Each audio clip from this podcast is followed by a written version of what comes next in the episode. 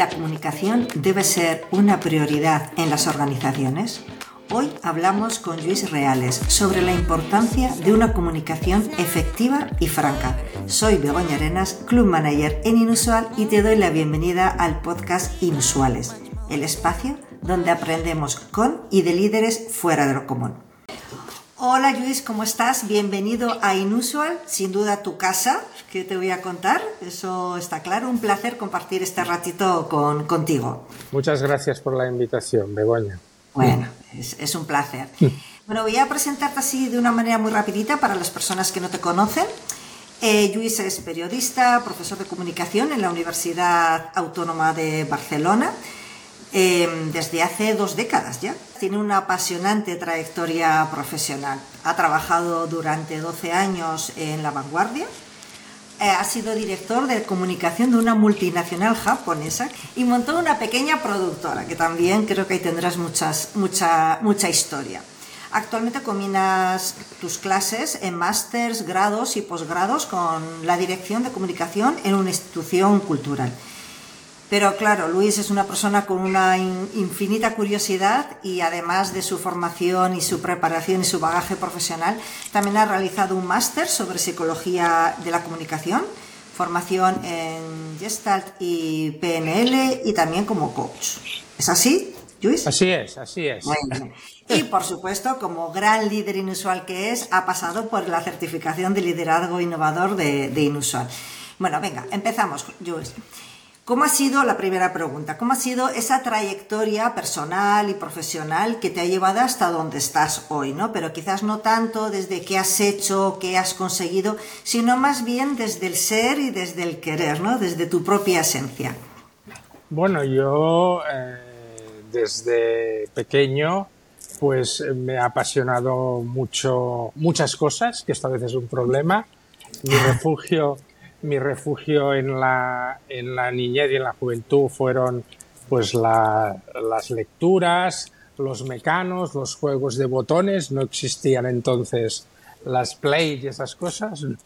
Sí, sí, está claro. Y también recuerdo con mucho cariño los paseos con, con, con, los abuelos, ¿no? Y de ahí viene una de mis pasiones que es viajar y también la pasión mm. por los trenes, ¿no? Y luego, después de, moverme un poco mm, con una indecisión de dedicarme al cine, al teatro, al final, en, un, en, un, en Laponia, en un interrail que hice de juventud, me decidí a estudiar comunicación. Entonces, bueno, ¿qué, ¿qué, me ha llevado hasta aquí? Pues yo creo que lo que nos ha llevado a todos, ¿no?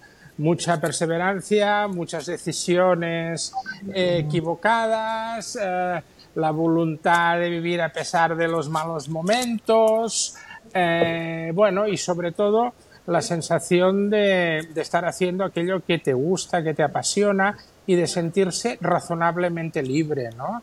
En esta vida que a veces eh, te golpea duro. Pues sí, la verdad. Es, eh, si tienes la, posibilidad de, de, hacer lo que te gusta, y al mismo tiempo sentirte en libertad, eso ya, vamos, eso ya es un grandísimo. Esta es la aspiración, ¿eh? Para sentirse libre uno tiene que sentir que tiene unas raíces muy hondas y un tronco muy fuerte. Y eso se tiene que trabajar toda la vida. no te lo regalan. No, no, está claro. Es, un continuo aprendizaje y un continuo eh, avance, ¿no? Es, es, la vida como tal. O sea, eso, está, eso es así. Bueno, vamos a empezar a hablar un poquito eh, de comunicación, que es lo que yo quería tratar sobre todo contigo. Em, sin duda la comunicación es una de las grandes habilidades sociales y, esenciales para cualquier persona, a nivel personal y a nivel profesional. Y una de las características que destacan en un líder inusual es su habilidad de comunicar de manera efectiva y franca, ¿no? que quizás la franqueza efectivamente no sabemos si, brilla un poquito por su ausencia. Entonces, los líderes con habilidades comunicativas altamente desarrolladas tienen gran capacidad de, inspirar, motivar y convencer a sus equipos, aparte de comunicar mm, de una manera efectiva la misión o visión de sus propias organizaciones. Como experto en comunicación, eh, Inusual no deja de ser una comunidad de, líderes, de personas que intentan seguir avanzando en esa en esa vida eh, hacia su propia libertad y su propia felicidad profesional. ¿nos podrías compartir algún consejo, algún tip, algo que nos ayude? Sé que aquí bueno, nos podríamos extender muchísimo, pero algo que tú digas, mira, esto es como quizás el primer paso para mejorar nuestras habilidades comunicativas, tanto a nivel profesional como personal. Habría muchas, muchas cosas, ¿no? Pero lo que me, me viene así de sopetón es que en un mundo donde hay tanto ruido, en un mundo donde estamos eh, rodeados de sobredosis de información, hmm. yo creo que un buen comunicador, para, paradójicamente, tiene que ser más capaz de escuchar que de hablar. Qué importante. Este, este sería, eh, yo creo, un, un consejo, no tanto un consejo, sino como una reflexión eh, eh, que hago en voz alta, ¿no? O sea, nos falta poner mucha atención en el entorno, en los demás, empatizar, eh, dirigir equipos de personas es lo más difícil que hay. Hmm. Lo más difícil. Yo me estoy encontrando últimamente porque en muchas organizaciones hay problemas. Hay gente que dice, no, yo proyectos los que quieras, pero no quiero gestionar personas. Ya. Esto, sí. esto es así, porque realmente es lo más difícil, ¿no? Es verdad. Entonces esto te dice de ti, te dice de la organización donde estás y te dice también de que tenemos mucho trecho que recorrer y, y, y, trabajar para que hayan auténticos líderes inusuales, ¿no? Está claro, sí, sí. Sí, sí, la verdad que es cierto. Además, yo creo que en cualquier aspecto de la vida, qué poco nos estamos escuchando, cada vez nos escuchamos menos. Nos escuchamos menos en el trabajo, nos escuchamos menos en casa, con los amigos. No, no, no hablamos mucho, ¿no? Es lo que hay mucho ruido y no, no escuchamos.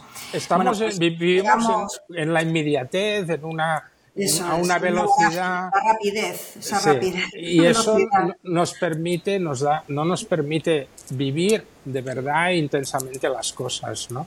Entonces hay que poner eso de la slow life, es muy cierto, ¿no?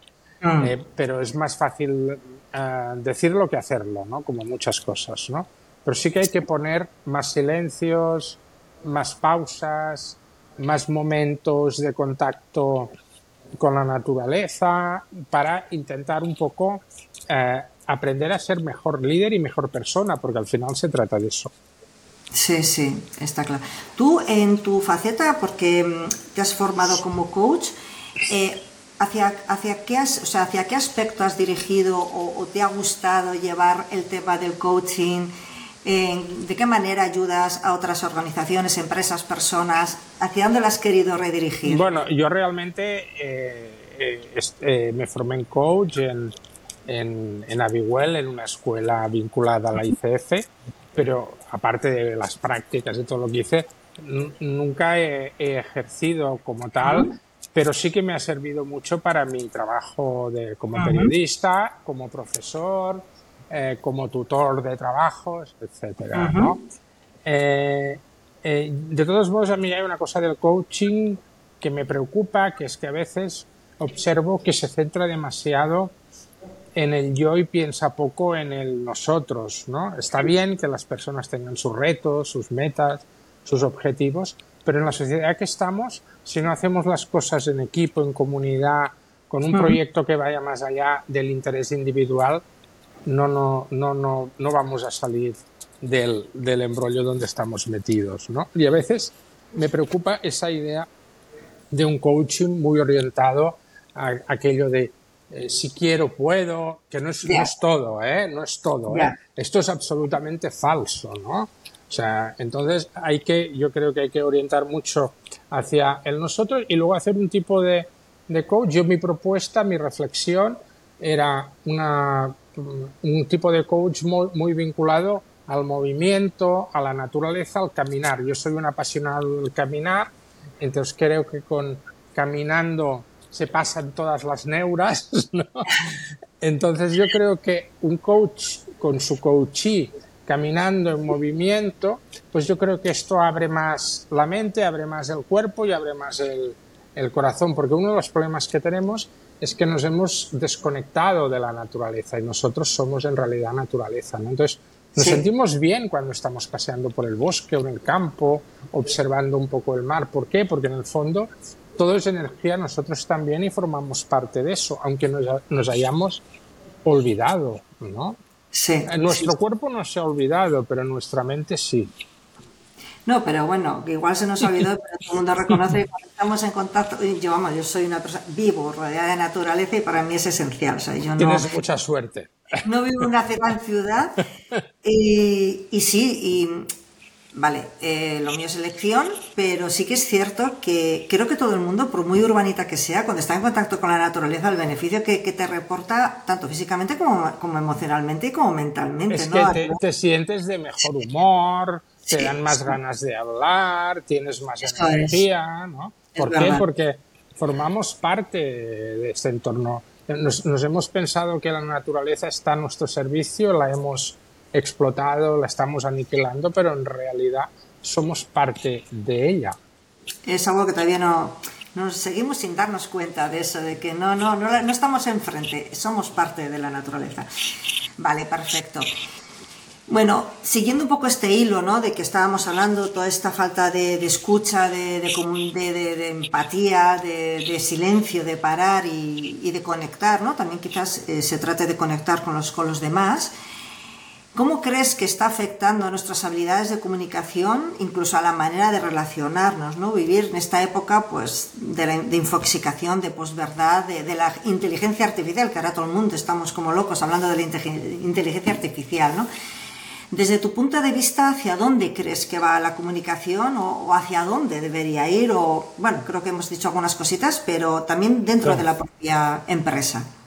Yo creo que, que, a nivel más general, luego podemos, te comento algo sobre la empresa, estamos en un momento, digamos, clave, ¿no? En el sentido, yo en esto estoy muy en la línea de Ininerati, Daniel Ininerati, que es un filósofo eh, muy interesante de, que trabaja e investiga en la Universidad de Zaragoza, que ha publicado varios libros. El último, La sociedad de la desinformación, no la sociedad de la información, sino de la desinformación. Y él argumenta, y estoy muy de acuerdo, que en este mundo de, sobreinformación, de mensajes constantes, de fake news, eh, de, de, redes sociales, de obsesión por las redes, de ver de que no podemos desconectar del móvil, nos estamos convirtiendo en ignorantes informados.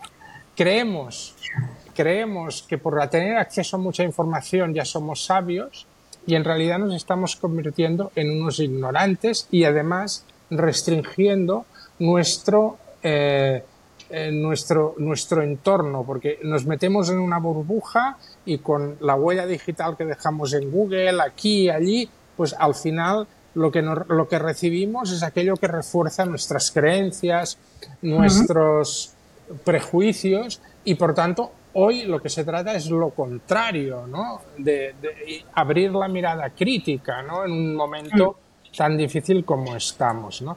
Claro, es verdad que nos hemos quedado sin instituciones que nos dijeran qué hay que hacer, ¿no? La iglesia, la universidad, los partidos políticos. Nos hemos quedado, eh, con perdón, en pelotas y en las fauces de Google, ¿no? ¿Eh? Entonces estamos sin nadie que medie entre nosotros y el mundo y entonces esto nos provoca una ansiedad y un miedo terribles, ¿no? Y eso explica este auge de los autoritarismos en muchas partes de Europa, ¿no? Porque no hay, no tenemos evidencias de nada, ¿no? No hay, no hay creencias que, que de alguna manera nos digan cómo va a ser nuestra, nuestra sociedad del futuro.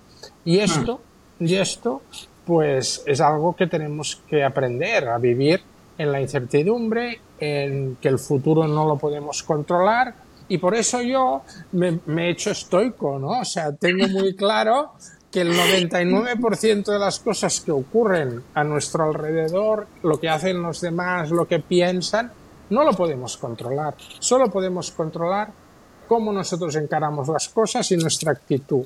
Y punto. Lo demás está fuera de nuestro control. Y si, y si realmente integras eso, pues vives un poquito más tranquilo. No sé si te respondí, ¿eh? Sí, sí, sí, sí, Bueno, si quieres vamos a la empresa. Todo esto, ¿cómo se traduce en la empresa? Pues esto, esto en la empresa, en la empresa se traduce, yo creo, que se pueden contar con los dedos de, de, una mano las, al menos es mi experiencia, las empresas donde, de, donde encuentras líderes y usuales de verdad, ¿no? O sea, hay muy poca gente que sepa liderar de verdad, que lo que quiere decir liderar de verdad es sacar lo mejor de la gente y convertirla en líder de sí misma. Ese es el buen líder. Eso es. Este es el buen líder, ¿no? Entonces, eh, nos encontramos, a lo mejor es generacional, ¿no?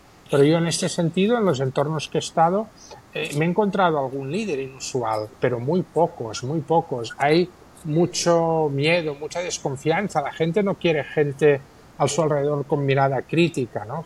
Quiere gente leal, que le diga sí a todo, ¿no? Esto es lo que la gente busca, muchos líderes buscan, y es todo lo contrario. Y seguimos en empresas, o sea, eh, vale, tú consideras que la mayoría de las empresas, la mayoría de los líderes... Bueno, las más, las, más, tradicionales. yo creo que hay nuevas empresas. ¿Algún cambio en otros tipos de empresas? Quizás. Bueno, yo creo, yo creo que al final, pues algunas empresas que han nacido ya con el gen de digital, el gen de internet y tal, pues eh, a lo mejor, pero bueno, luego sí hurgamos en cómo funciona Google, en cómo funciona Microsoft, en cómo funciona Twitter, también vemos que dentro de unido, ¿no? sí, sí, tampoco son paraísos, ¿no? Puede, que ser que sean menos verticales, menos autoritarias, que, la, gente tenga más libertad, de, más creatividad, que se fomente más la creatividad, pero bueno, las relaciones humanas siempre son complejas. Yo siempre he pensado que una de las empresas por lo, porque yo en la universidad a veces cuento en estos casos, una de las que me parece muy interesante es Pixar, ¿no? que es la empresa de cine de animación, ¿no?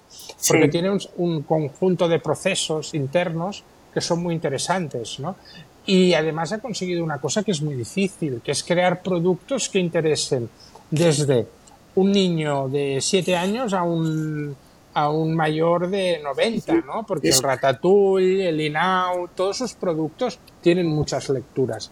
Entonces, detrás de una empresa que genera estos contenidos, tiene que haber un funcionamiento, y lo hay, eh, bastante eh, inusual. Está claro. Bueno, pero, los hay, pero hay pocos. Yo veo pocos casos. Yo veo que, lo, que el liderazgo inusual, por eso por eso hay gente que tiene que tirar del carro, como Pera Rosales, como mucha otra gente, porque si esto estuviera instalado, no haría falta hacer tanta, tanto proselitismo. Está claro. Una cosita, tú tienes una frase, leí una frase tuya que a mí me encanta, que crees en el poder transformador de la conversación y la palabra. Claro, no sé si después de lo que estamos hablando, eh, ¿realmente sigues creyendo esto a nivel de, sociedad, de cómo estamos hoy en día, si todavía la conversación y la palabra sigue teniendo ese poder transformador o lo ha perdido o lo está perdiendo?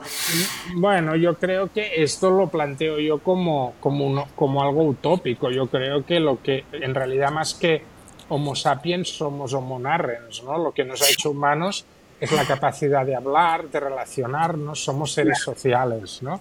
Entonces es verdad que la palabra está más presente que nunca, pero es una palabra, es criterio más que palabra.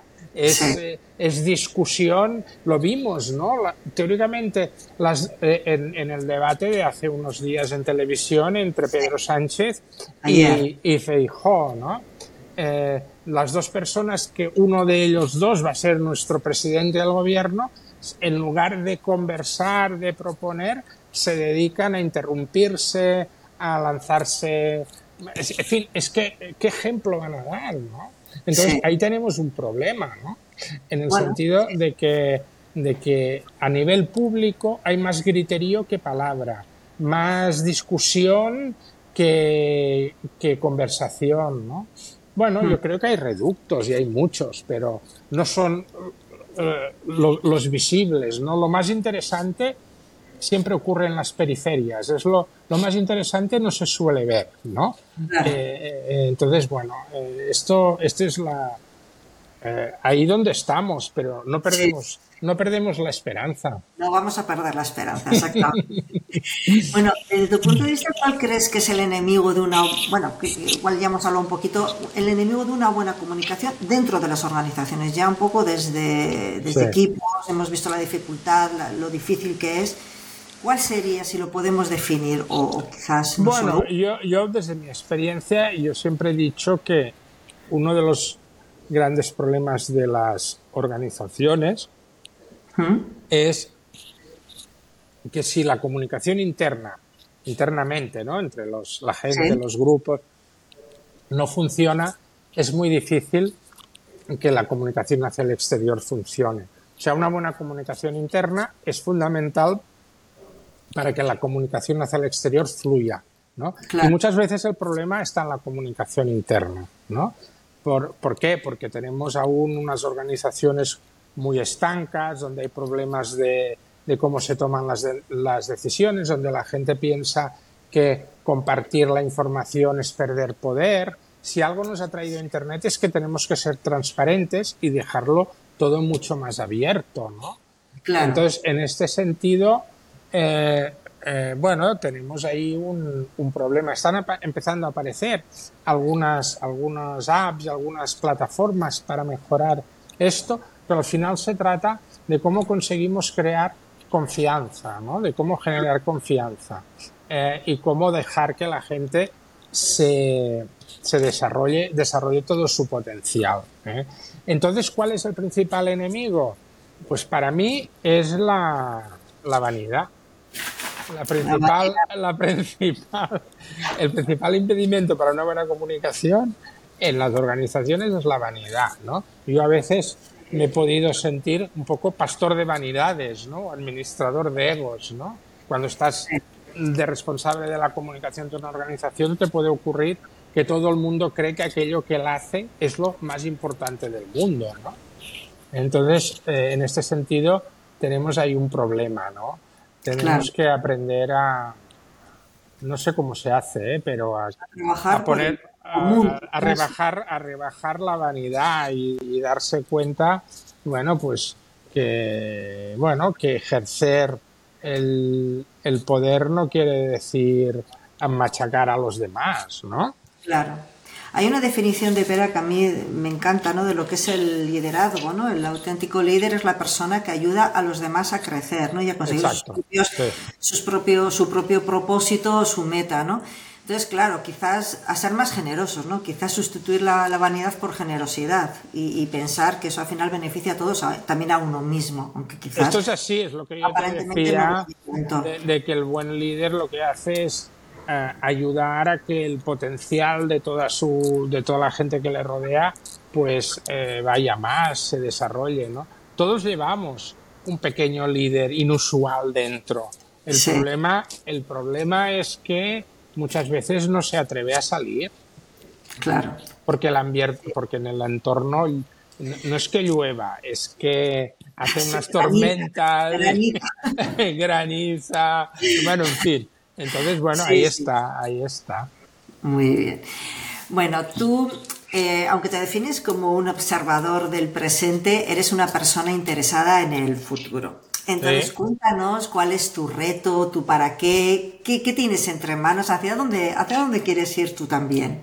Bueno, no, yo sobre esto del el, el, o sea, como sobre el futuro, perdona. El, el, comunicador, para mí un buen comunicador estratégico, que quiere decir un comunicador estratégico no es el que hace anuncios, ni lleva unas redes sociales, ni hace aparecer pues eh, a su empresa en los medios de comunicación, un, un, auténtico comunicador estratégico que está, por tanto, muy asociado a los valores y a los objetivos de la empresa, lo que, lo que es, es, es una cosa muy difícil, ¿no? que es una persona con, con actitud disruptiva y a la vez adaptativa, ¿no? que tiene que lograr cambiar las cosas, pero adaptándolas ¿no? a la realidad con la que se, con la que se encuentra. ¿no?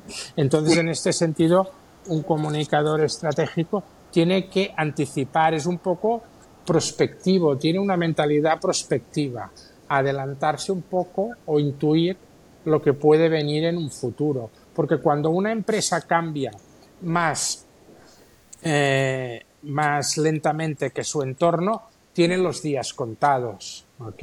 Está claro. Y, eh, entonces, esto lo cuenta muy bien eh, Pera, ¿no? Pera Rosales. Pero esto es así, si ves que el mundo está cambiando y tú sigues igual, pues ahí vas a tener problemas para adaptarte. ¿eh? Mm. Entonces me decías, ¿cuál es? Bueno, mi reto, yo la verdad es que ya me quedan retos, ya solo me, me quedan retos grandes. Los pequeños ya, ya pasaron, ¿no? Y algunos los conseguí, otros no. Y los retos grandes, cuando uno ya tiene una edad, pues tienen que ver con eso que te decía, ¿no? De, de vivir sintiéndose razonablemente libre, eh, aprender e ir preparándose para morir. Estos son retos, ¿no? Y también, y, y, también, pues, con el tiempo conseguir, a pesar de todo, que yo no soy un, un pesimista, ¿no? Pero la verdad.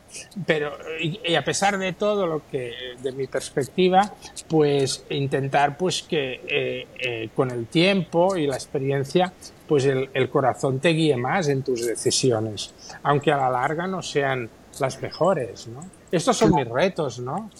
Bueno, son grandes, son muy grandes, exactamente.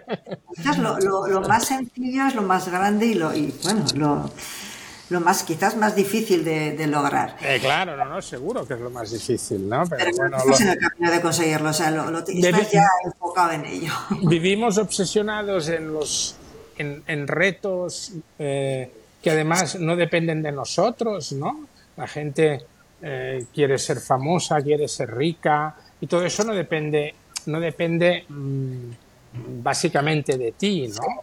Entonces, eh, digamos, yo creo que canalizamos las energías hacia lugares equivocados. Pero mm. bueno, seguramente esto mucha gente me lo discutiría, ¿eh? ¿no? Yo estoy aquí provocando.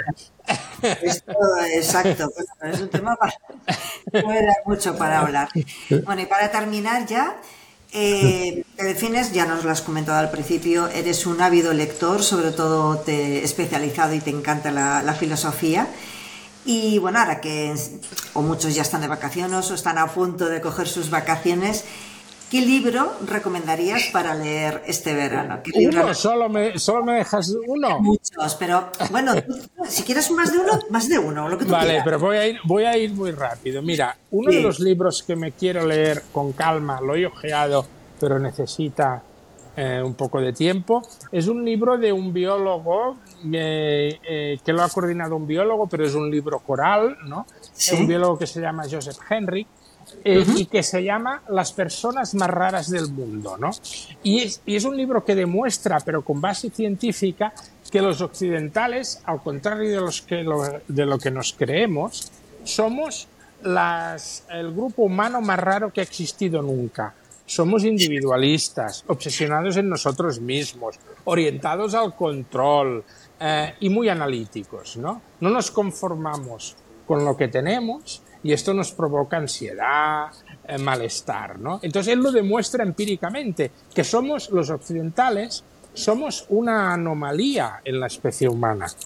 ¿eh? Y el libro se llama Las personas más raras del mundo y somos nosotros. ¿eh?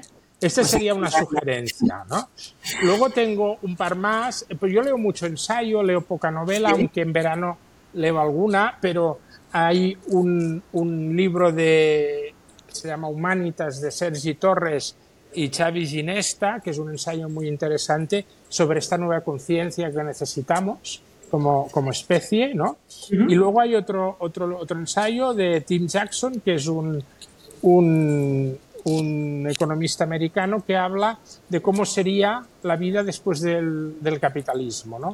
que dice que es posible, ¿no? el poscrecimiento, cómo podemos adaptarnos a un mundo que está en riesgo por el cambio climático. ¿no? Y luego, y acabo, tres, dos novelas, dos autoras, no voy a decir ningún libro que me encantan, dos mujeres jóvenes que para mí son de las dos mejores novelistas que hay hoy en España, Sara Mesa y, Olga Merino, ¿okay? que tienen unas novelas de una fuerza brutal. Y luego me he propuesto leer de una vez por todas el 2666 de Roberto Bolaño. O sea que vamos. Tomamos nota de todas tus recomendaciones. No sé si nos leeremos todos los libros que nos y si, me, y si me queda tiempo, me gustaría volver a releerme los cuentos de Chekhov. Vale, vale, perfecto. Perfecto. Tomamos, y seguro que Alguno, seguro que alguno leemos. Nos quedamos bueno, a ver, a ver, no. recomendación. hay que leer, hay que leer más. Leemos poco. Sin duda hay que leer. Es, es del, lo primero, vamos, y sobre todo en verano, encima que tenemos más tiempo, hay que aprovecharlo. Los libros nos hacen libres, nos convierten un poquito más libres. Nos abren la mente y nos hacen libres, así es. bueno, pues un gustazo, Luis, me ha encantado charlar este rato contigo. He aprendido muchísimo, de verdad, o sea que espero que las personas que nos escuchan también. Y, nada. Ya ves que voy un poco a la contra yo, ¿eh? No soy... Pero me encanta, no, pero es que eso es lo que hay que hacer. Pues, por eso eres un gran líder inusual. Si fueras como los demás no serías tan inusual. bueno, muchísimas gracias a todos y todas por escucharnos. Eh, si conocéis a alguien, alguna persona que, cree, que creéis que, quieren crecer como líderes, os animamos a que los invitéis al Club Inusual. Le recibiremos con los brazos abiertos. Y si tienes alguna historia que merezca la pena ser contada, como lo que nos está contando hoy Luis, te animamos a que te unas tú también al Club Inusual. Muchas gracias y hasta pronto.